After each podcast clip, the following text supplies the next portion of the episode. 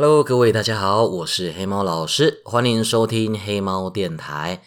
那本集节目呢，一样是黑猫小队赞助播出。黑猫小队就是有在 FB、有在 YouTube、有在 Twitch 的付费订阅者，感谢有黑猫小队的赞助，所以我们的节目才可以继续做下去。谢谢大家。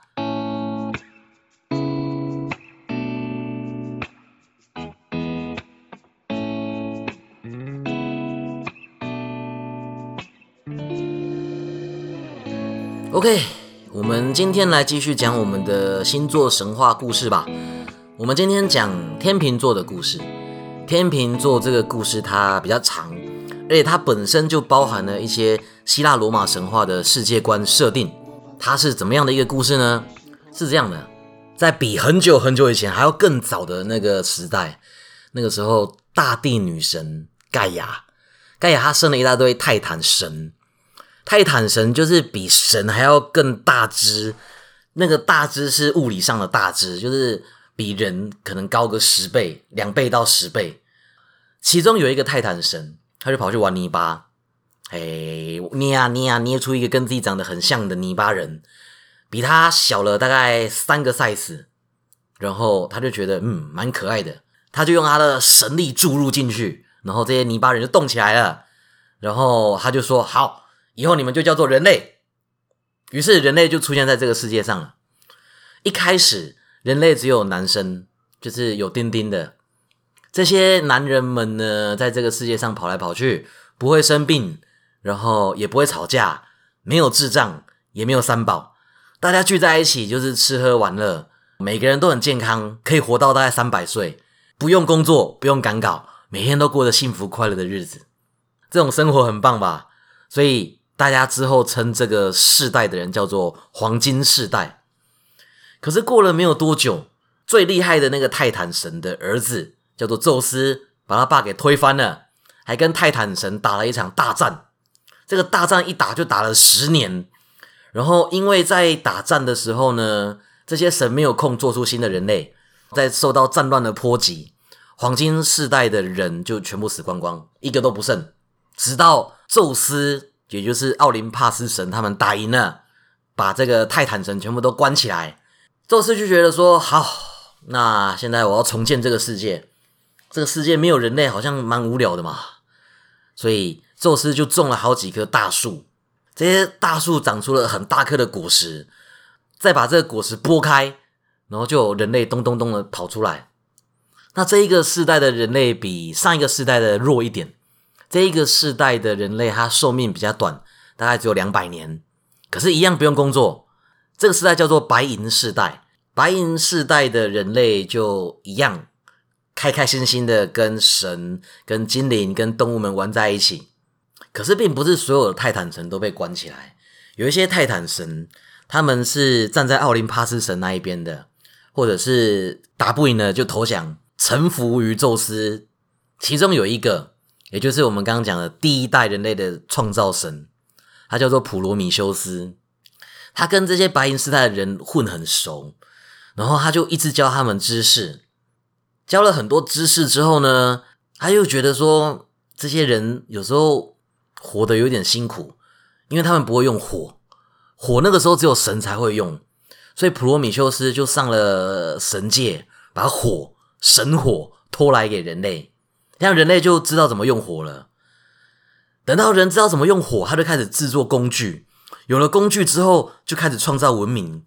创造文明之后，整个人间欣欣向荣，人就开始唱秋了，就开始拿翘，就觉得说：“嗯，我不需要神，我也可以过得好好的嘛。”所以就失去了对神的敬畏。那宙斯就很火大，很不爽啊，他就决定要教训人类。可是。用普通的方式教训宙斯又嫌无聊，所以他就联合几个其他的鸡巴神，他想要做一个最终兵器。这个最终兵器就是要把人间闹到鸡飞狗跳、鸡犬不宁的程度。他有三个任务：第一个是让男人变得笨，然后要让男人很烦恼；第三个就是要把世界搞得一团乱。所以呢，天神就创造出女人。第一个女人名字叫做潘朵拉。潘朵拉的意思就是完美的礼物。潘朵拉就被这个天神呢送到人间。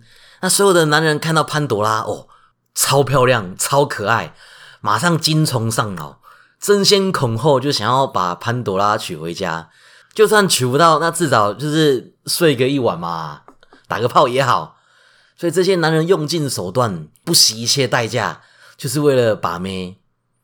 也就是因为这样子，所以人跟人之间才开始会有算计，然后开始有了暴力。经过了好几场决斗之后，有一个人赢了，把潘多拉娶回家。这个人刚刚好就是普罗米修斯的弟弟。他们结婚的当天呢，奥林帕斯神也受邀出席，宙斯就出现，带了一个礼物，然后说。哎，恭喜你结婚啊，潘朵拉！来，这个超漂亮的珠宝盒给你当礼物。可是你不能打开它哦。结果这个潘朵拉听到哦，不能打开，是不是？他一回房间，马上就把它打开。一打开那个盒子，马上就是发出强烈的光芒跟震动，然后里面就一堆东西咻咻咻咻全部射出来。这些东西包含了贪婪、嫉妒、哎淫乱、懒惰、仇恨。疾病，还有氪金转蛋制度，这些坏东西、坏文明，全部都冲出来，数不尽的邪恶全部来到了人世。那潘多拉赶快把盒子盖起来。潘朵拉受到了严重的惊吓，然后一直哭，一直哭，然后说：“我不是故意的。”可是已经来不及了，所有灾祸都已经来到了这个世界上。那潘朵拉听到，哎，里面好像还有东西，就偷偷开一个小缝来看，发现。希望还在里面，也就是说，人世间呢，虽然充满了很多灾祸，哎，很多很靠北的事情，可是我们还是可以心怀希望，继续过活，在这个污浊的世界上继续努力的活下去。好，这就是潘朵拉的故事，也就是天秤座故事的前传。那因为。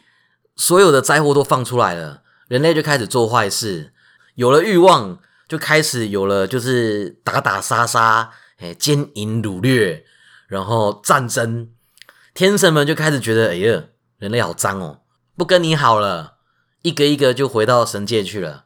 可是其中有一个女神，这个女神她决定说，她要留下来陪人类。这个女神就叫阿斯特雷亚 （Astoria），阿斯特雷亚。这一个女神呢，每天都在教导人类要怎么样明辨是非对错，同时他也开了一个法庭，帮大家调解纠纷、伸张正义。那他有一个宝具，这个宝具就是天平，这个宝具可以侦测出人类的罪恶有多重。他为了维持他的正直跟他的正义，所以他每次在审判的时候会把他的眼睛蒙起来，这样他就不会偏袒熟人。可是呢，尽管女神很努力，日复一日的伸张正义，每天不断的帮人类上课，跟你讲说：“哎，你要要乖啦，不要做坏事啦，哎，做坏事不好啦。”可是人类还是一直犯贱、犯蠢、杀人放火的勾当，从来没有停过。女神就生气啦，她就威胁人类：“你们再这样，我要回天界喽！”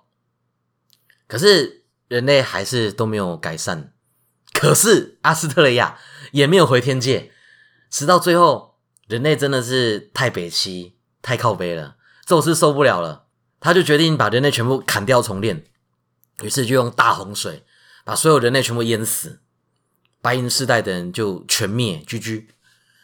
但是呢，全世界还是有一家人活下来，潘朵拉的女儿一家人都活下来了，那他们也很努力。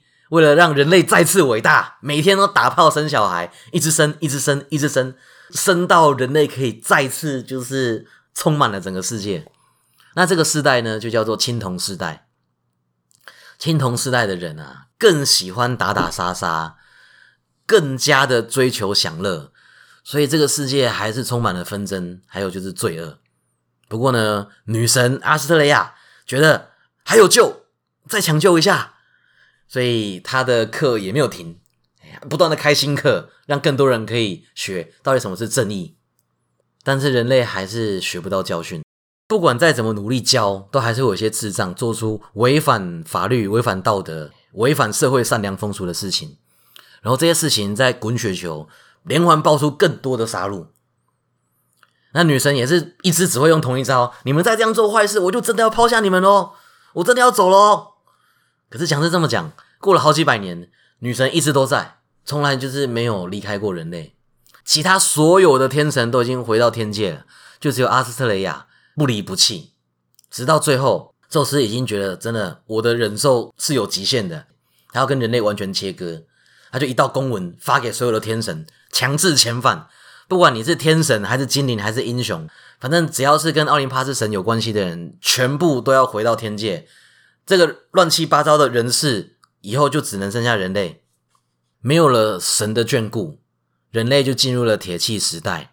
铁器时代就是有无限的罪恶、无限的灾难，还有永不停止的劳动，大家都要当社畜，大家都要很辛苦。那因为这一次是宙斯他亲自下令，所以阿斯特雷亚他不走不行了。他走之前，他就把人类集合起来，他就说：“不行，我这次真的得走了。那你们要答应我，就算没有我，你们也要学会判断是非，学会判断善恶。”那人类就很难过啊，哭成一团。呃，女神，我们没有你不行啊。阿斯特雷亚就说：“别怕。”他就把他的天平留给人类，把这个放在心中，永远不要失去你的判断力。阿斯特雷亚留下他最重要的天平之后呢，他成为最后一位离开人界的天神，也结束了神话跟英雄的时代。可是他充满正义的天平依旧高挂星空，这样子公平公义就会永不消失。这就是天秤座的故事。好啦，故事讲完啦。所以根据神话呢，天秤座的人就是那种平常会在旁边一直靠北你，一直攻击你。可是最后会帮你帮到最后一刻，傲娇啦，傲娇。讲到这个傲娇，我想到我上个礼拜在 FB 有 po 一篇还蛮受欢迎的文章，最后大概拿了快一万次的分享。那一篇是在讲说，如果今天一个台北人跟你讲说，哎，下次约吃饭啊，他其实没有想要跟你约吃饭，他只是想要礼貌的结束对话。那如果一个南部人跟你讲说，哎，下次约吃饭啊？那他的意思是下次约吃饭啊？那台南人跟你讲说下次约吃饭啊？他其实是要带你去吃他们家巷口最好吃的店，吃完之后再去喝最好喝的饮料，然后再带你去吃他们巷口第二好吃的店，最后再带你去吃他觉得最好吃的点心。你要是吃不下，他会叫你买两斤，然后让你外带。这一篇就是 大受好评。可是我在那个留言就看到有一些人攻击台北人，哎，攻击台北人说，哎，台北人这样子很虚伪，讲话很假。可是我跟你讲，这个不是台北人的错啊，错的是这个世界，错的不是台北人呢。我们这些南部人，哎，像我这种到台北工作了六七年，我真的一定要帮台北人说话。台北人不是没有行动力，不像南部人说约就约，不是不是这样子的。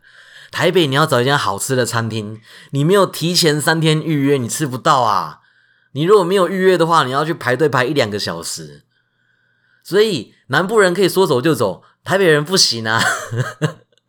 那你说，哎，这家排队吃别家就好了，不行啊。南部人都会有那种口袋名单，这家不能吃，我们就吃另外一家。台北不行，台北真的不行。你台北随便找一家踩地雷，你会尸骨无存啊！台北有很多那种不好吃又贵，然后店员态度又差，卫生条件也不好。台北有很多这种店。再来就是南部人说出门就出门嘛，可是北部人，北部人有来自社会的压力，你出门你还是要做一点打扮，男生还是要穿裤子。哎，不是说南部人出门不穿裤子，是台北人出门要打扮，要穿一个正式一点的裤子，穿个什么休闲裤啊、西装裤啊、长裤啊，穿个袜子、穿个鞋子。在南部我们就直接短裤配拖鞋就可以出门了，北部不行啊。于是女生，女生更辛苦，女生除了要挑衣服打扮以外，有的还要化妆，然后就是要花很多时间，还要花很多成本。台北的饭很贵啊。南部你看哦，我们点一个饭点一个主菜，点一个小菜，再来杯饮料，再喝个汤，这样一百块，很正常。因为南部很多饮料是不用钱的，很多汤也不用钱。可是台北不是啊，台北什么都要钱。台北光是一个主餐可能就要收你一百八，然后你想要升级成套餐才喝得到饮料跟汤，再加一百，然后吃完结账的时候再收你一层服务费，最后一个人没有到三百块，基本上是很难吃到好吃的东西。所以台北人要出去吃饭，要付出很大的成本，还有风险。什么风险呢？就是南部人约吃饭，就真的是约吃饭。我们可能真的就是去吃完东西，然后就大家就回家。可是因为台北大家都很忙，所以我们会想说，诶，那这样子能不能把很多事情放在一起解决？所以台北人吃饭才会变成饭局，变成饭局就表示不是纯吃饭，每个人都有。各自的盘算，所以你吃个饭还要尔虞我诈。有时候你出去吃饭呢，对方讲一讲，突然就问你要不要当下线啊，突然保单就拿出来问你要不要签啊。所以你也不知道你跟这个人去吃饭，他到底是想要吃饭呢，想要聊天呢，他是想要凹你呢，还是想要害你呢，还是想要干你呢？这个你真的是不知道，所以会有风险。我今天我要是。花很多时间准备出门，然后再花很多钱吃饭，然后结果吃饭又吃的很不开心，那我干嘛不在家叫 Uber Eat 就好，对不对？所以台北人对于吃饭这件事情是有警戒心的，他们不会那么简单的跟别人约吃饭。那所以台北人就不吃饭了吗？没有啊，台北人就傲娇啊，台北人还是希望可以跟大家做好朋友的。那只是我们这些。北漂仔，我们这些南部人闯进台北，没有学会他们的社交辞令，没有学会他们的文化。这不是他们假，这个是他们懂礼貌，他们不想要伤害你的情感，用这种方式迂回婉转的表达礼貌。那如果你真的要跟他们约吃饭，很简单，两个方法。第一个，使用魔法咒语，你跟他讲说：“哎，我们下次约吃饭啦，我请客。”我跟你讲，真的。你只要讲我请客，成功率就会大幅增加，因为你就等于是把它的成本跟风险摊掉了。对啊，你说哎，台北人这样很现实啊？不是啊，我跟你讲，真的啊，你们如果真的出去吃饭，吃一吃，然后他他发现你没有要搞他，有礼貌的台北人通常还是会跟你抢着出钱，会想说，哎，不然就是我们我出一半啦，或者是就是说，那不然下次我请。那如果他真的觉得吃的很不愉快，就觉得说你在浪浪费他的时间，他就会默默的给你请。那如果真的他觉得你这个人不但是浪费他的时间，他以后也不想跟你来往，他也会主动跟你讲说，哎，那不然就是我们各付各的，哎，大家都不要相欠，以后不要再见面，这就是台北人他们约吃饭的方式。好，那接下来还有另外一点，另外一点我们不要讲那么现实，而是你在跟台北人约吃饭的时候，你只要能讲出第一个去哪里吃。吃什么？跟你要做什么？还有什么时候去？你只要把这些东西都安排好，那通常他就会回答你好啊，或者是不好。也就是说，假设你要约吃饭，你说：“哎，我们下个礼拜二，我们去那个某某捷运站那边有一间披萨很好吃，我想要去吃看看。然后我想顺便问你一些关于录 podcast 的事情，有没有？这样子你就已经把你的动机、你的来意都讲完了。你这时候你最好再附上一句。如果你时间 OK 的话，那我就去定位他。如果这个时候跟你讲好啊，或者是他也在讲说他什么时候有空，这样就是 OK。他想要跟你出来吃饭，他可以。可是如果他这个时候继续想说，哎，我回去看一下我有没有空哦，这样就是不 OK。这样就表示他其实也没有想要跟你吃饭。好，要听得懂这个社交辞令。你讲啊，台北因为是这种大都市，有一大堆像我们这种人闯进台北，想要赚他们的钱。所以他们人跟人之间有戒心，有那个 AT 立场，所以在台北你没有办法像在南部一样建立起这么容易建立人际关系，这是正常的。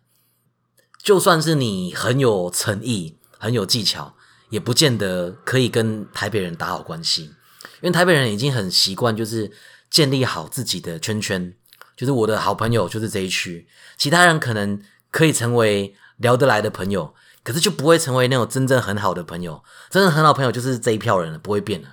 对，在台北这很正常。所以你要是没有办法跟一个台北人混熟，你也不要气馁，他已经建立好他的圈子了，你是很难打进去的。大概就是这样了吧。好啦，再复习一下，扣掉我请客以外，现在就是跟他讲说，我定位我要干嘛，你这个什么时候有空？然后这几招用下去，通常比较容易约成功。就算没约成功，你也会有比较多的线索，看得出这个人到底有没有想要跟你吃饭。好，那我们今天的黑猫电台就录到这边了。上个礼拜一直拖，主要原因还是因为我现在四面楚歌啊。我家对面每一个下午都会唱卡拉 OK，所以我都不能在下午的时候录音。而且最近不知道干嘛，前后各一个邻居在那边施工，每天这边钻钻钻钻钻钻钻。唉，今天好不容易找到一个机会，所以我赶快录。不过我觉得我之后可能真的还是要定时的去录音室录，这样一来就是比较正式，二来音质可能也比较好。好，我们今天就录到这边啦。黑猫电台最近的成绩还不错诶，除了有上分类榜第二名以外，有一个国外的网站，他会帮忙做那个排名。结果黑猫电台竟然是全球排名前一点五趴的 Pocket 节目，好爽哦！真希望赶快有一天可以靠 Pocket 就可以赚很多钱。大家要是觉得有听到喜欢的内容，务必帮我推一下。而且我觉得。黑猫电台第一季差不多该结束了，我想说把星座神话故事讲完，第一季就可以收尾了。我们第二季就更认真一点做，哎，更有组织，更有规模，看能不能再把黑猫电台推坡高峰。好，到时再说吧。我们今天就录到这边了，谢谢大家，大家拜拜。